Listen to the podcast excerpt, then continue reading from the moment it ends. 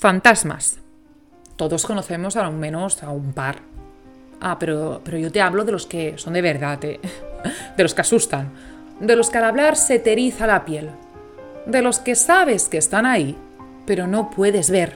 Hoy te abro un baúl de un color muy muy oscuro, como las leyendas que trae consigo mismo. En el episodio número 3 no sé si te acuerdas, pero ya te presenté a mis amigos los fantasmas del metro.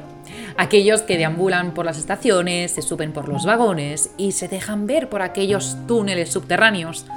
Pero en el episodio número 5, ya que ha sido Halloween y además que es el ecuador de la temporada, te voy a presentar a los compañeros más especiales que tengo por esa ciudad. Porque Londres es una ciudad con muchísima historia. Vamos, que si los muros y las murallas hablasen, estaríamos toda una vida escuchándolos y yo no puedo hacer más capítulos. y como sucede en muchos lados, cuanta más historia, más personajes. Hay personas que no han dejado Londres, a pesar de si haberlo hecho su cuerpo. Hay almas que se pasean por Piccadilly, por Trafalgar, por Jamaica Road, corren, sonríen e incluso lloran. Son almas de los amantes de esta maravillosa ciudad, que a lo mejor tienen cuentas pendientes o a lo mejor no.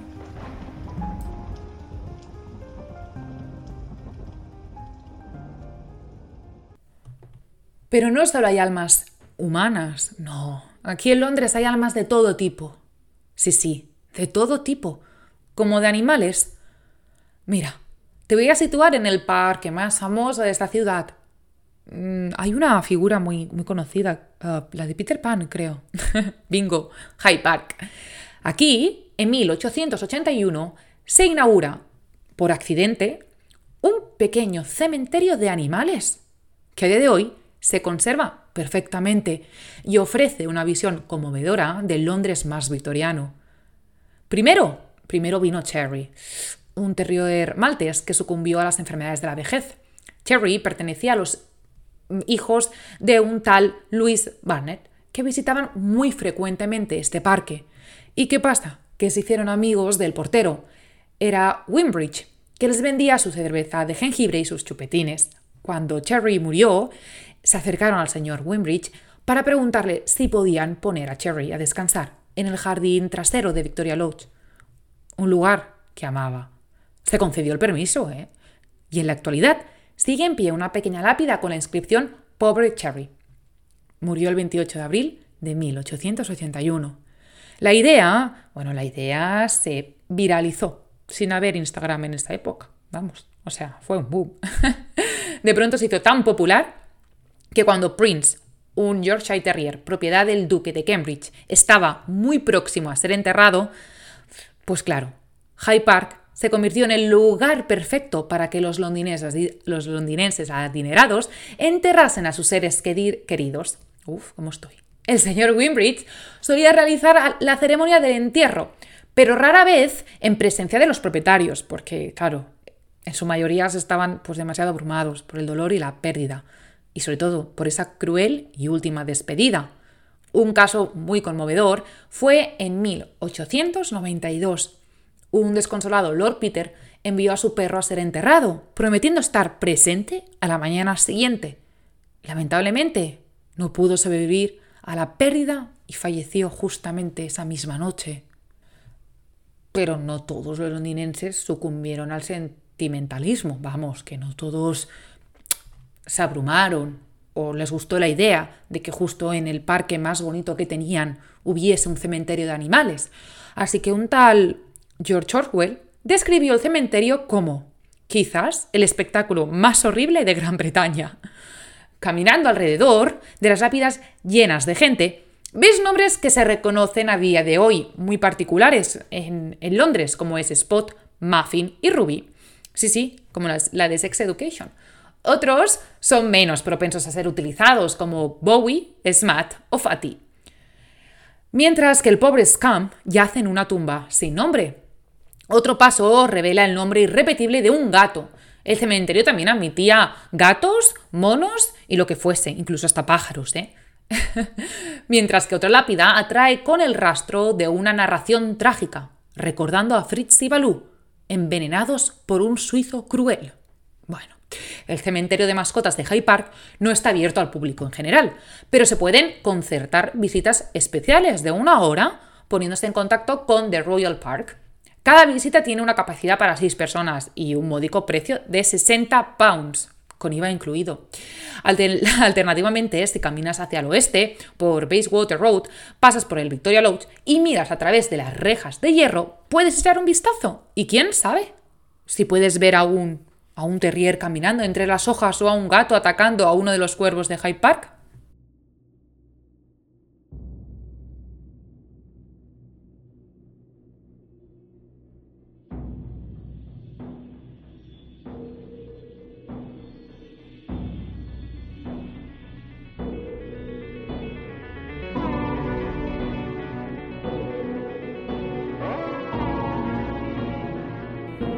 Pero vamos a centrarnos, que aquí hemos venido a hablar de las almas humanas, vamos. Porque quieras o no, es así que da miedo. Mm. Es mejor que el podcast lo escuches a la luz del día. Bueno, o simplemente que no te encuentres en ninguno de los siguientes lugares. Porque claro, hay fantasmas atados o vinculados a ciertos lugares de esta ciudad. Y donde hay muchos fantasmas, pues ¿dónde va a ser? En los castillos y en uno muy particular, llamado Bruce Castle, en el norte de Londres, concretamente muy cerca de Tottenham. Y ahí, justo ahí, vive una tal Lady Constantia Coleraine. Ahora, un museo, Bruce Castle, que antes se conocía como Lordship House, es una casa solariega catalogada de grado 1, que data del siglo XVI. porque es famoso? Pues nuestra primera invitada al episodio. Sí, sí, por ella. Pero para ello necesito que recapitulemos un poco hasta 1858 y ahí abrir un periódico, justo el Tottenham and Edmonton Advertiser, el cual publicó la historia de este castillo. Uno de los lores de Coleraine se había casado con una hermosa dama, concretamente con Constantia Lucy, hija de Sir Richard Lucy, y Elizabeth Koch. Esta dama se casó con el Lord Coleraine llamado Henry Hare en algún momento antes de 1667. Poco después, en 1668, nace su primer hijo varón. Pero la historia no acaba aquí. No se sabe por qué, pero Sir Henry tenía un odio muy violento hacia ella, y de ahí que la confinara de por vida en una minúscula habitación en la torre del castillo de Bruce. No se sabe si por celos o porque realmente necesitaba deshacerse de ella. ¿Por qué digo esto? Porque Sir Henry y la duquesa de Somerset mantenían una relación extramatrimonial. Y casualmente, el marido de ella había muerto y solo les quedaba un hilo pendiente. Constantia estuvo viviendo en la parte superior de la casa hasta que se le trasladó cerca de las habitaciones de la torre del reloj, donde el espacio brillaba por su ausencia. Estas habitaciones daban a los balcones. La dama, una noche, logró salir a la fuerza y se arrojó, con su niño en brazos, desde el balcón. El grito salvaje y desesperado despertó a la casa solo para encontrarla a ella y a su amado bebé en las garras de la muerte debajo. Cada año, cuando llega la noche espantosa, en noviembre, se puede ver la forma salvaje mientras se detiene en el balcón fatal y su grito, desesperado, se escucha flotando en la explosión otoñal. Constantia pudo haber sido enterrada en la iglesia de Hallows, Tottenham. El 17 de julio de 1682, dos años después de la muerte de Constantia, Henry se casa con Sara, la duquesa viuda de Somerset, hija de Sir Edward Alston. Pero Sara murió en noviembre de 1692, justo diez años después de Constantia. El problema de todo es que el periódico no encontró pruebas de que Constantia saltase, ya que unos dicen verla el 2 de noviembre y otros el día 3, lo cual es extraño, porque Sara, la amante del marido, también muere un 2 de noviembre, pero justo diez años después. ¿Quién saltó? ¿Fue Constantia o fue Sara? No se conoce ningún registro explícito de que alguien haya visto a, Lady Coleraine saltar por el balcón. Y tal vez sea una leyenda local. según Edward Green, se ha presenciado una fiesta fantasmal en al menos cuatro ocasiones en los últimos 20 años en el castillo de Bruce, descrito como un gran número de personas con trajes del siglo XVII que simplemente se derriten entre las paredes cuando a uno se le acerca.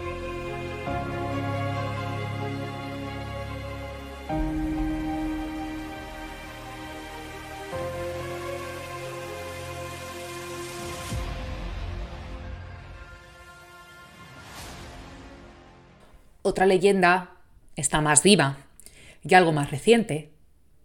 Es la leyenda que vive en Londres en 1888. ¿Por qué? Porque el detective más famoso y el asesino más atroz coinciden en Londres en esa misma época. El detective, fácil, ¿no?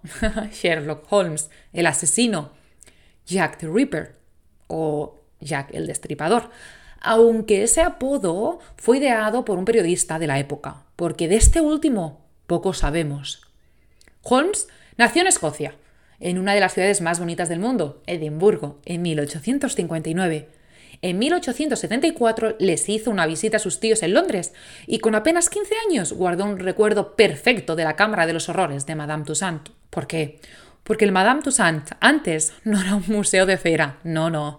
Ahí había habían objetos demasiado explícitos. ¿Como qué? Como la guillotina de la Revolución Francesa o el cuchillo con el que James Greencrest descuartizó el cuerpo de Hannah Brown en la Nochebuena de 1836. Vamos, un museo normal y corriente de la época. ¿Dónde estaba ubicado ese museo? Aquí está la gracia, porque el museo se ubicaba en Baker Street, que es la misma calle donde ubica el domicilio del detective, ese tal Sherlock Holmes, que luchaba día tras día con una tal Scotland Yard. Hablando de Scotland Yard, ¿sabéis que hay una parte de Escocia en Londres? A ver, eh, para responder esta pregunta hay que remontarse a la historia más antigua y muy poco explicada de esta ciudad, porque es algo confuso. El Act of Union de 1707 trajo consigo la unión de Escocia e Inglaterra, porque recordemos que Escocia hasta entonces había sido un país con sus tradiciones, sus reglas y sus costumbres. Incluso, a día de hoy, el derecho escocés difiere algo del, del derecho inglés. Antes, la unión de Escocia con Inglaterra pues claro, Escocia tenía su embajada en Londres, como otros muchos países. La embajada eh, se llamaba Great Scotland Yard y era una pequeña presencia en la capital de que Escocia era independiente. Tres calles rodeaban esta pequeña embajada. Eran Little Scotland Yard y Middle Scotland Yard. El problema, y algo raro de explicar, es que las leyes que aplican las embajadas a día de hoy también se aplican. A ver, es, un poco raro, porque todas las embajadas con, en práctica o prácticamente son pequeños territorios extranjeros. La policía, por ejemplo, no puede entrar en una embajada a no ser que tenga una orden judicial, porque en ella se aplican las leyes del territorio de la embajada. Así que, ¿qué pasó? Pues que claro, cuando Escocia y el país británico se unen, eh, olvidaron quitar o abolir, o como se llame, el estatus extranjero de la Great Scotland Yard, por lo que supone que a día de hoy las calles contiguas al Whitehall y a Trafalgar Square forman parte del territorio escocés. Uy, uy, pero a ver, vamos a recapitular y ponernos en ambiente tétrico y oscuro, porque he venido a hablar de fantasmas, no de la Scotland Yard. Doyle amaba el crimen. Creó a Sherlock, o sea, lo tenía que amar sí o sí, porque aquí una cosa no, pero los ingleses aman todo lo que sea oscuro, como su tiempo. El crimen, las novelas, todo lo misterioso, todo lo borboso y un poco tétrico, aquí les encanta, vamos. Londres es la ciudad del crimen por excelencia. Pensad que ninguna otra ciudad del mundo ha tenido que demoler dos casas por evitar que se convirtieran en lugares de peregrinaje o famosos porque eran tantos amantes del género de la novela negra que se aglomeraban para ver estas siguientes dos casas. La primera, la primera de las casas estaba en el número 10 de Rillington Place, donde en su planta baja vivió John Reginald Christie. No sé si lo pronuncio bien. Era un psicópata sexual que estranguló al menos a seis mujeres y a una niña. El problema, bueno, a ver, problemas había muchos. El primer problema es que, si no recuerdo mal, la primera persona que detuvieron, como si fuese John, eh, fue un pobre inocente, el cual lo mandaron a la horca. El segundo, en esa propiedad es donde se guardaron los cadáveres de esas seis mujeres y de esa niña en los armarios o en las tablas del suelo. Y la gente iba a ver a la casa hasta que el ayuntamiento decidió cortar por lo sano. Eh, la segunda para mí es aún más morbosa y algo más trágica, porque esta casa se sitúa en Melrose Avenue, justo en el número 195. Eh, ¿Quién vivió ahí? Ahí vivió Dennis Nielsen, un antiguo cocinero militar afiliado al Partido Laborista y muy sindicalista. Ahora bien, eh, decían que tenían, muchos que tenían muchos antecedentes de locura y que estaba muy obsesionado con la muerte, ah, de tal manera que lo que hacía era conocer a vagabundos de la época, los llevaba a su casa y los estrangulaba porque la razón para ello es, era que si no se iban, ah, no se sabe nada más. Los descuartizaba y los enterraba bajo su cocina o en el patio. Eh, no voy a explicar lo que hacía con ellos eh, porque es demasiado morboso, pero dicen las malas lenguas que básicamente los dejaba los cadáveres viendo en el sofá un, un periódico o los ponía como si estuviesen vivos demasiado morboso para mí, pero en general asesinó a más de 15 jóvenes. Se hizo tan eco de lo sucedido que tuvieron que demoler la casa directamente. Londres tiene eso. Londres es una ciudad muy oscura, que ha sido la cuna de grandes escritores, como es el caso de Doyle, y para crear a su famoso detective. Y además el clima, es una, una ciudad muy antigua, pues crea ese ambiente de leyendas, de fantasmas. Ahora bien, en tu mano está que vengas a Londres a ver lo turístico, ¿no? Como sería Piccadilly, Trafalgar, el Soho, High Park, etcétera, etcétera. Otro está que vayas justamente a los lugares donde te he enseñado en los últimos podcasts, o bien que seas así un poco curioso y te guste hacer un tour por todos los lugares donde estuvo Jack the Ripper, por Melrose Avenue, por Rillington Place y ver todas estas casas que han sido pues quitadas del mapa, ya que han sucedido pues bastantes cosas y no muy agradables. Lo bueno, lo bueno es que Londres tiene una variedad enorme y de ahí que yo pueda seguir sacando información para el podcast. Lo malo que no tengo tiempo y de ahí que se me esté atrasando un poquito todo. Eh, no sé, estéis súper invitados a ver esta ciudad. Yo voy a seguir intentando hacer podcast cuando pueda. Y de verdad, muchísimas gracias a los que estáis ahí porque sé que me escucháis y sé que no está mi madre. Así que aparte de mi madre hay más gente. Y eso, que muchísimas gracias y que nos vemos en el próximo. Y en vuestra mano está creer o no en lo que esté contado. Porque a lo mejor es falso. Yo no aporto pruebas.